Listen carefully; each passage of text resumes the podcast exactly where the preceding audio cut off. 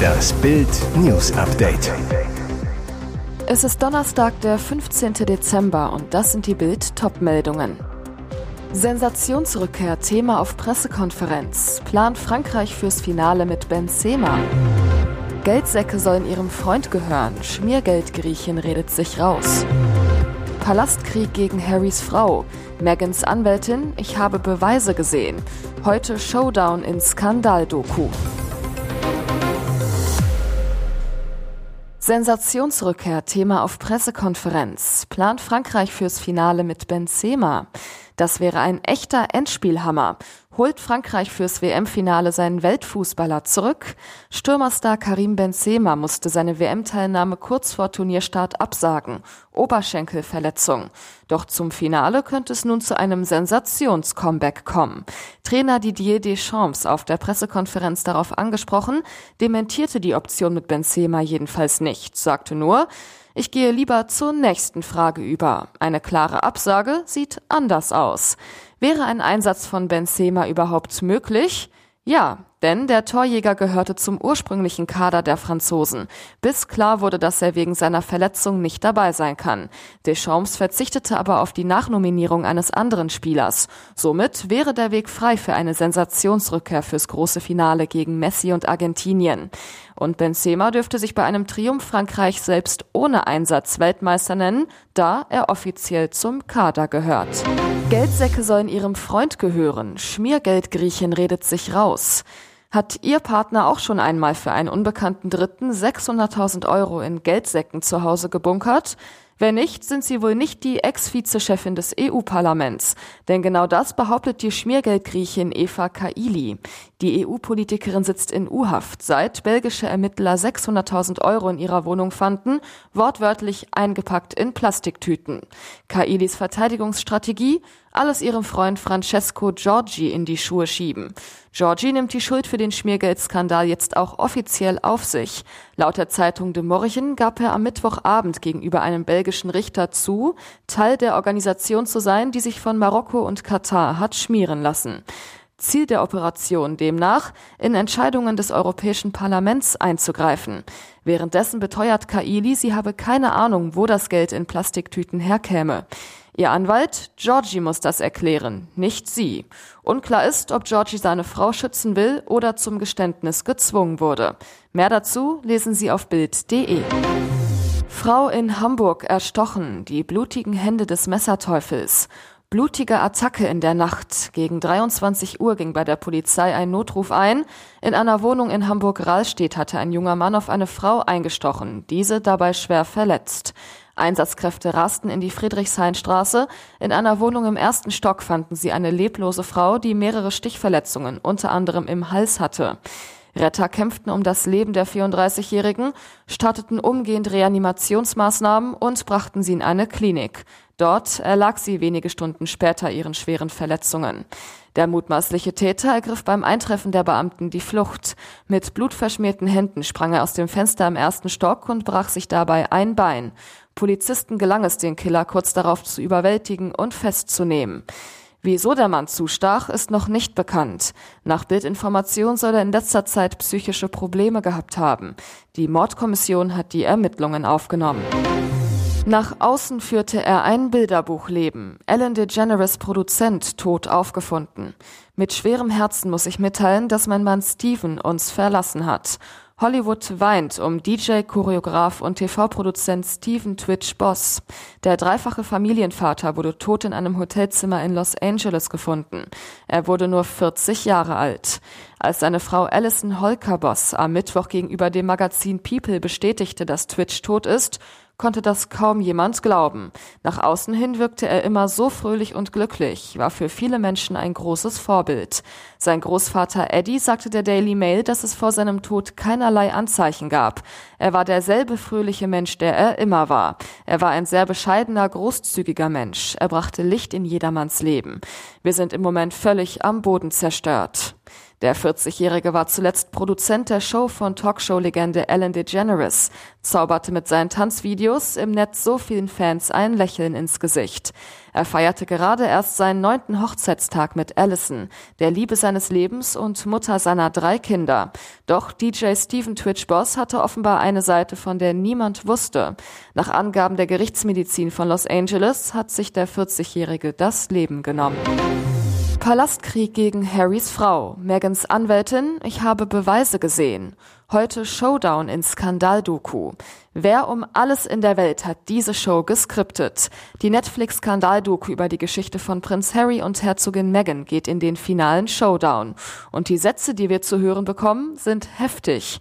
Nachdem in der vergangenen Woche bereits viele Behauptungen veröffentlicht und Anschuldigungen erhoben worden sind, geht es nun am Donnerstag in den letzten Episoden 4 bis 6 so weiter. Gleich zu Beginn eines neuen Trailers berichtet Anwältin Jenny Afia aus der renommierten Londoner Anwaltskanzlei Schillings über Meghan. Die Anwältin, es gab eine echte Art von Krieg gegen Meghan und ich habe Beweise dafür gesehen, dass es negative Anweisungen des Palastes gegen Harry und Meghan gab, um den Agendas anderer gelegen zu kommen. Doch nicht nur die Anwältin schießt gegen den Palast, auch Megans langjährige Freundin Lucy Fraser will wissen, Meg wurde zum Sündenbock für den Palast. Was sie damit wohl meint, der Palast habe absichtlich Lügengeschichten über Meghan an die Presse gegeben, um von negativen Stories über andere Royals abzulenken. Ob Wahrheit oder Lüge, entscheiden die Zuschauer selbst. Ab Donnerstag im zweiten Teil der großen Netflix-Skandal-Doku Harry und Meghan. Und jetzt weitere wichtige Meldungen des Tages vom Bild Newsdesk. Todesfahrer auf der Flucht, Junge bei Fanfire in Frankreich gestorben.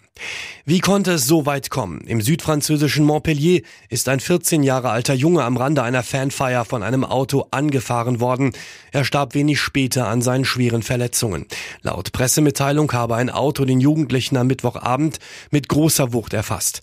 Zum Unfallhergang gibt es erste Informationen. So habe der Fahrer nach dem Zusammenprall Vollgas gegeben und die Flucht ergriffen. Der Junge sei mit lebensgefährlichen Verletzungen in eine Klinik gebracht worden, wo er starb. Das Auto sei in der Nähe des Unfallortes Orts gefunden und beschlagnahmt worden. Offenbar ist der Fahrer noch auf der Flucht. Noch gibt es keine behördlichen Informationen, weshalb der 14-Jährige auf diese Art sterben musste. Französische Medien berufen sich auf Videos im Internet, die den Moment des Unfalls zeigen sollen. Darauf ist zu sehen, wie mehrere Menschen auf stehende Autos zulaufen. Einer von ihnen versucht eine Frankreich-Flagge abzureißen, die an der Heckscheibe eines weißen Autos befestigt ist. Dann das Unglück, der Fahrer lenkt links ein, gibt Gas und steuert direkt auf die Gruppe zu. Der Wagen kreuzt die Straße, touchiert dabei mehrere Menschen.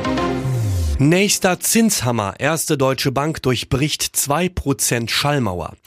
Ein verfrühtes Weihnachtsgeschenk für alle Zinssparer. Wie Bild erfuhr, kommt der nächste Zinsknaller von der bundesweit agierenden Direktbank ING. Nachdem die Bank ihre Zinsen im Oktober auf 1,0 Prozent angehoben hatte, erhalten Neukunden ab sofort 2,0 Prozent beim Tagesgeld, genannt Extrakonto, vier Monate garantiert und für Anlagen bis 50.000 Euro. Aber für Beträge darüber und nach den vier Monaten greift der Bestandskundenzins von aktuell 0,30 Prozent. Auch andere Banken dürften nachziehen. Die Consorsbank bietet aktuell 1,65 Prozent pro Jahr für Neukunden, sechs Monate garantiert. Danach greift der Bestandskundenzins, der wie bei der ING bei 0,30 Prozent pro Jahr liegt.